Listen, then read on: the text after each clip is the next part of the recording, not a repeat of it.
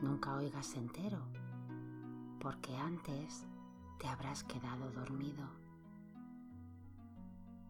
Yo soy Teresa y estoy aquí una noche más para acompañarte un ratito antes de que des por terminado el día. Aunque lo mismo cuando estés escuchando esto no es de noche y te preguntes, ¿pero de qué está hablando? Si eres nuevo por aquí y no tienes muy claro qué te vas a encontrar, déjame que te explique de qué va todo esto y qué pinta Morfeo por aquí. Bueno, el caso es que, queramos o no, cada día tenemos que desconectarnos de la vida y dedicar un buen puñado de horas a dormir. Unas siete u ocho dicen que es lo ideal.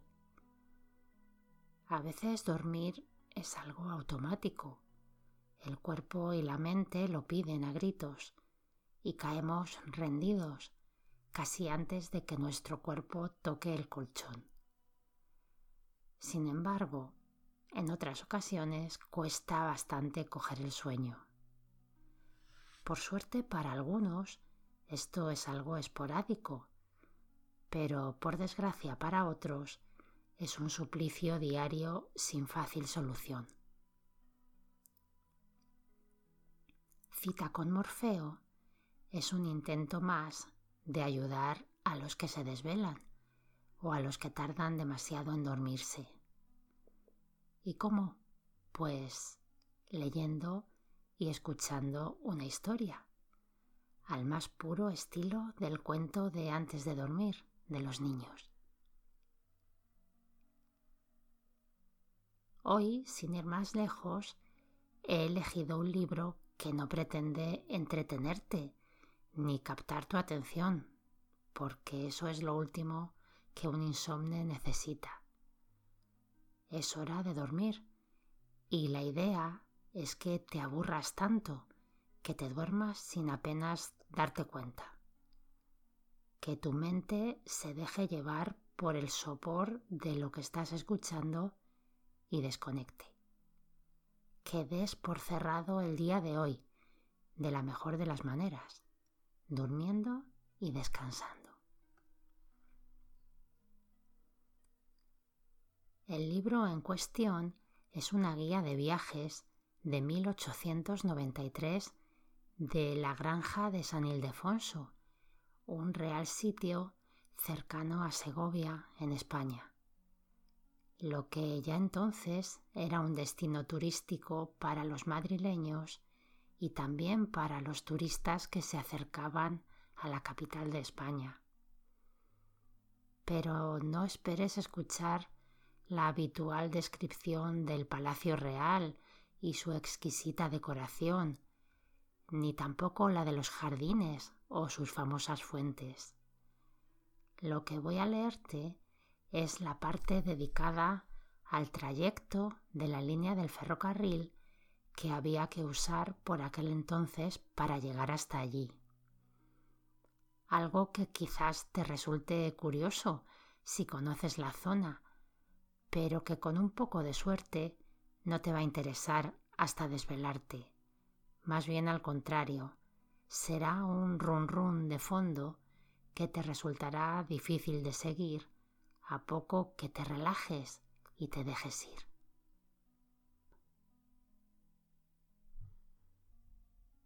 Nueva guía de la granja San Ildefonso por FO y V Madrid, Librería de Hernando, Arenal 11, San Ildefonso, Julián Vega, Valenciana 1, 1893.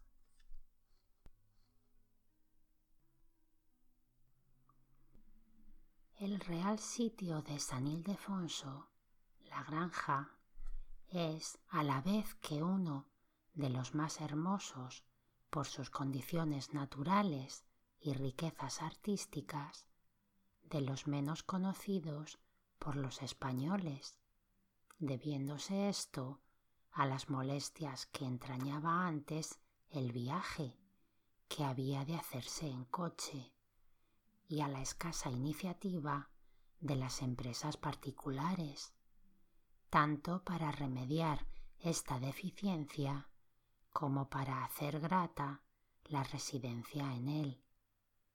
No hace muchos años todavía era forzoso aguardar turno de días y aun de semanas, y sabido es que los viajes dentro de la vida moderna no pueden acomodarse a estas condiciones. Hoy que la línea férrea llega hasta Segovia, salvando los cien kilómetros que separan a esta población de la capital de España en unas tres horas, y que en menos de otra se recorre el trayecto desde Segovia en cómodos carruajes, que en breve serán también reemplazados por un tranvía de vapor, la situación ha cambiado radicalmente, haciéndose con relativa comodidad el viaje. La fácil, cómoda y barata comunicación, base del porvenir de los pueblos modernos, por la riqueza y animación que llevan a los mismos los viajeros, es el factor más importante entre los llamados a concurrir al progreso de San Ildefonso. De Madrid a San Ildefonso. Puede hacerse el viaje durante todo el año en el tren que arranca de la estación del norte de Madrid a las siete y quince de la mañana, llegando a Segovia a las once y veintitrés. Como los coches de esta población a la granja hacen el trayecto en menos de una hora, llegase la más a propósito para almorzar a la casa titulada de la Tornera, situada en la Plaza de los Dolores. Después pueden visitarse los jardines y palacio, con la papeleta para este último, que hay que solicitar y se obtiene fácilmente en la Administración del Real Patrimonio. A las cinco de la tarde sale el coche de la granja para Segovia, a fin de tomar en este punto el tren de las seis y cuarenta y estar de regreso en Madrid a las diez y veinte de la noche. En la estación de Segovia pueden comer los viajeros con el necesario descanso y seguros de encontrar un buen servicio. Aunque el viaje ofrece pocas particularidades, no cumpliríamos nuestro proyecto de hacer lo más completa posible esta guía si no detalláramos el trayecto que recorre la locomotora.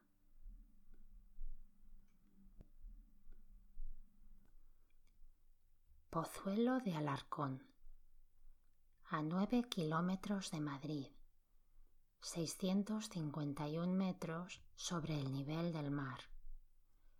Sus excelentes condiciones climatológicas y su proximidad de Madrid hacen de este pueblo uno de los más frecuentados por las familias madrileñas.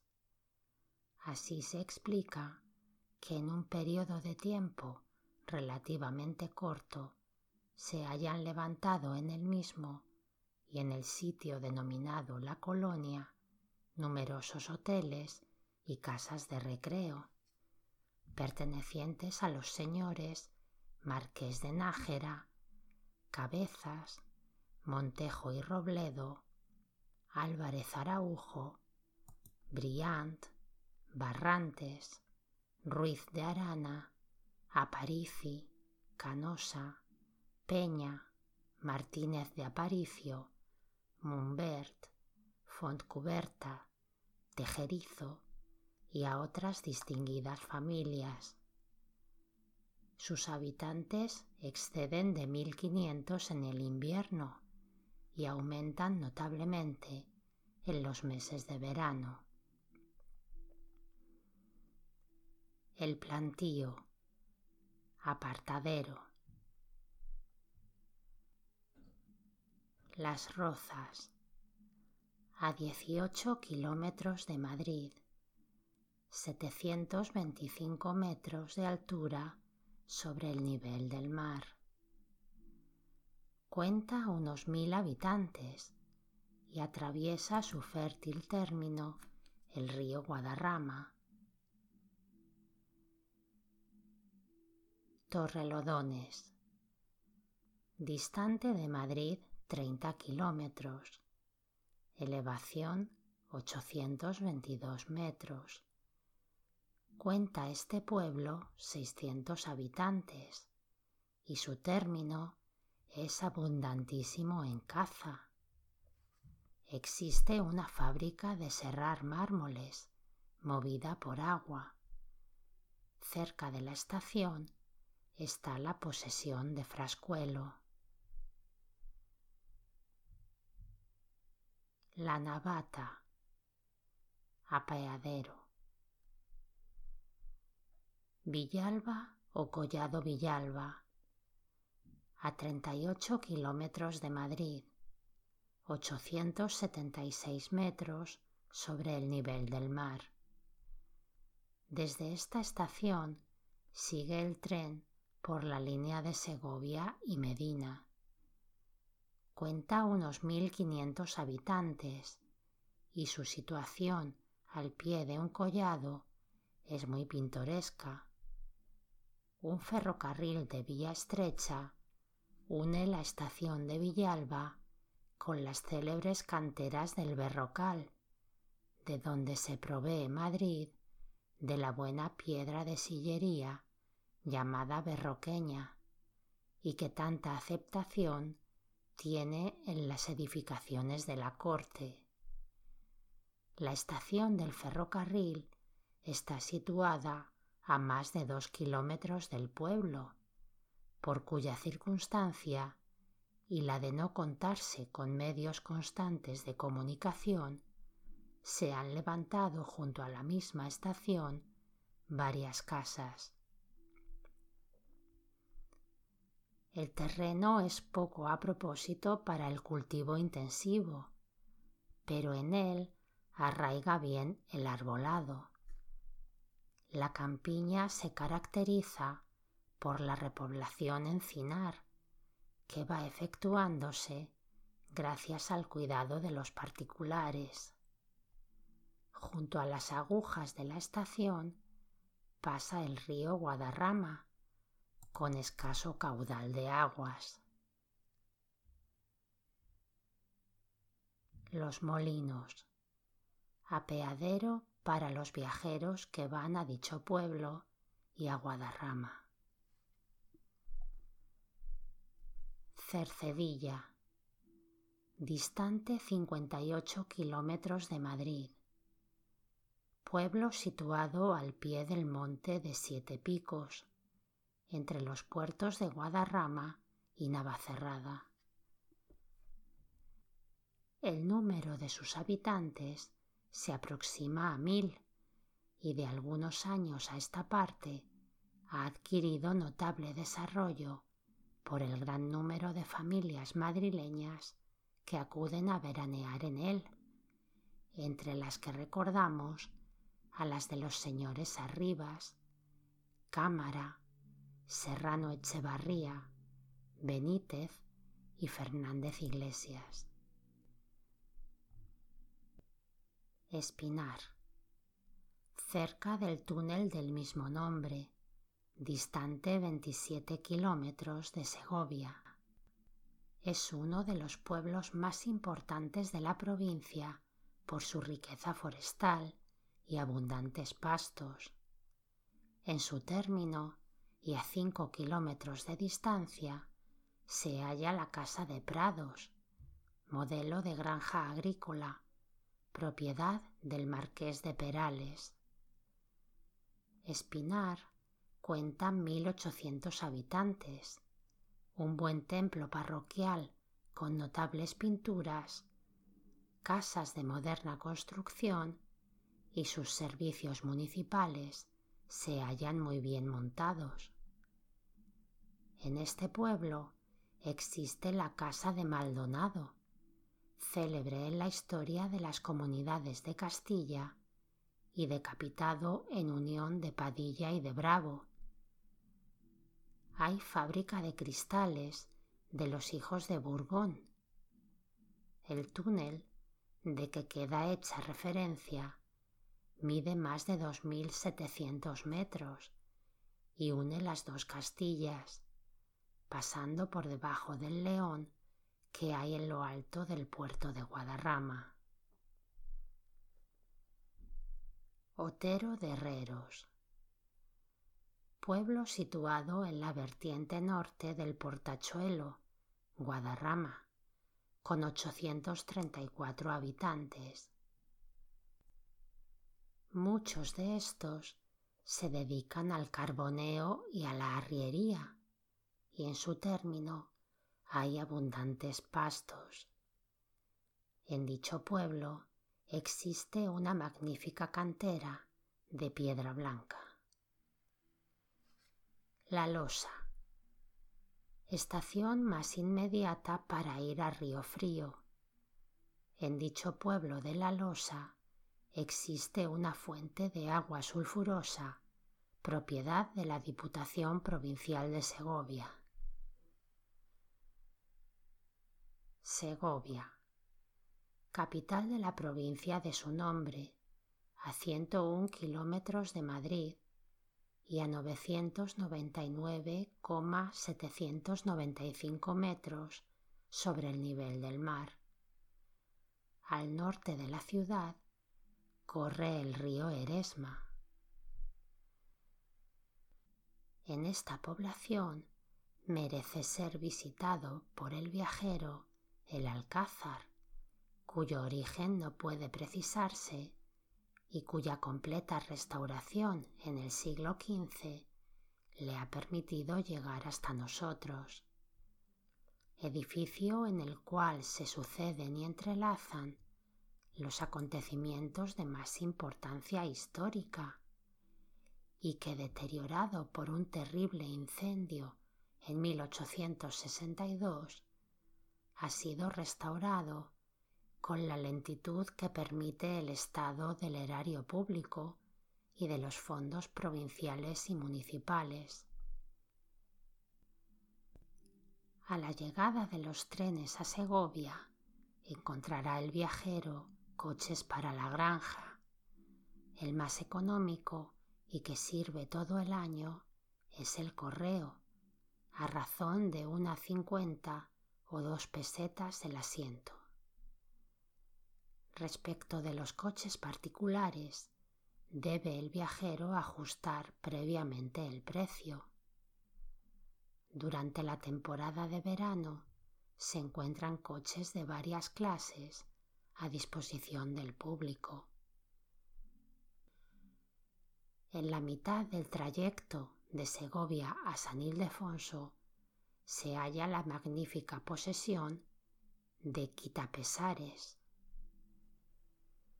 la fundación de la misma data de la época de Fernando VII, habiendo proseguido su construcción la reina doña María Cristina, quien la cedió a su hija, la infanta doña María Luisa Fernanda, ratificando la cesión cuando ésta contrajo matrimonio con el duque de Montpensier.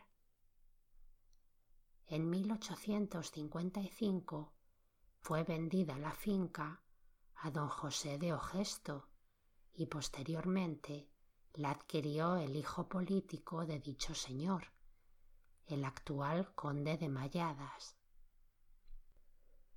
Los condes de Malladas suelen pasar la estación de verano en Quitapesares, dando suntuosos bailes y reuniones, que son frecuentados por la mejor sociedad de la colonia de la granja, y honrados a veces por las personas reales.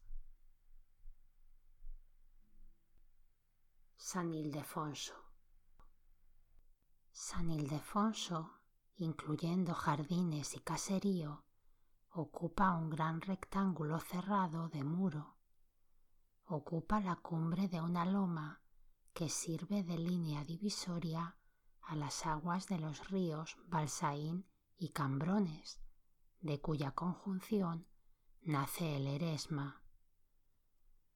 El horizonte se halla limitado al este por la cordillera principal, carpetobetónica, al norte por una estribación de la misma cordillera, al sur por el valle de Balsaín y al oeste por la comarca de Segovia.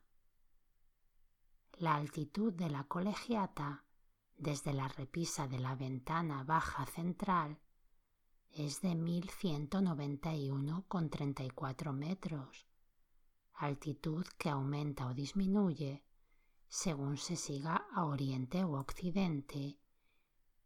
Esta elevación supera la de 16 montañas principales de Europa, dos de Asia, cinco de África, tres de América y siete de Polinesia, Australia e islas del Pacífico de las estaciones de verano solo la supera en altura Panticosa, Las Gualas y Varejes.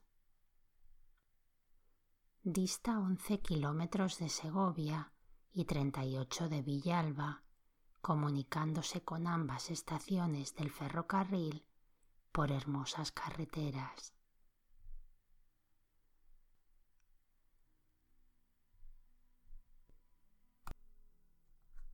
Pues esto ha sido todo por hoy. Si estás ahí todavía, no pasa nada. Sobre todo si eres nuevo por aquí, si es la primera vez o llevas poco tiempo escuchándome. Esto no es cosa de un día ni de dos. Date tiempo. La mente se tiene que ir acostumbrando a la rutina ritual diaria de dar por terminado el día escuchando que te lean. Cuando menos te lo esperes, te sorprenderá lo rápido que te duermes. Y si es que quieres saber de qué iba la historia de esa noche, tendrás que escuchar el episodio al día siguiente. Y si el tema te ha interesado hasta el punto de querer echar un ojo al libro entero, siempre puedes encontrar un enlace en donde descargártelo en las notas del podcast y también en el blog citaconmorfeo.blogspot.com. Y nada más por hoy.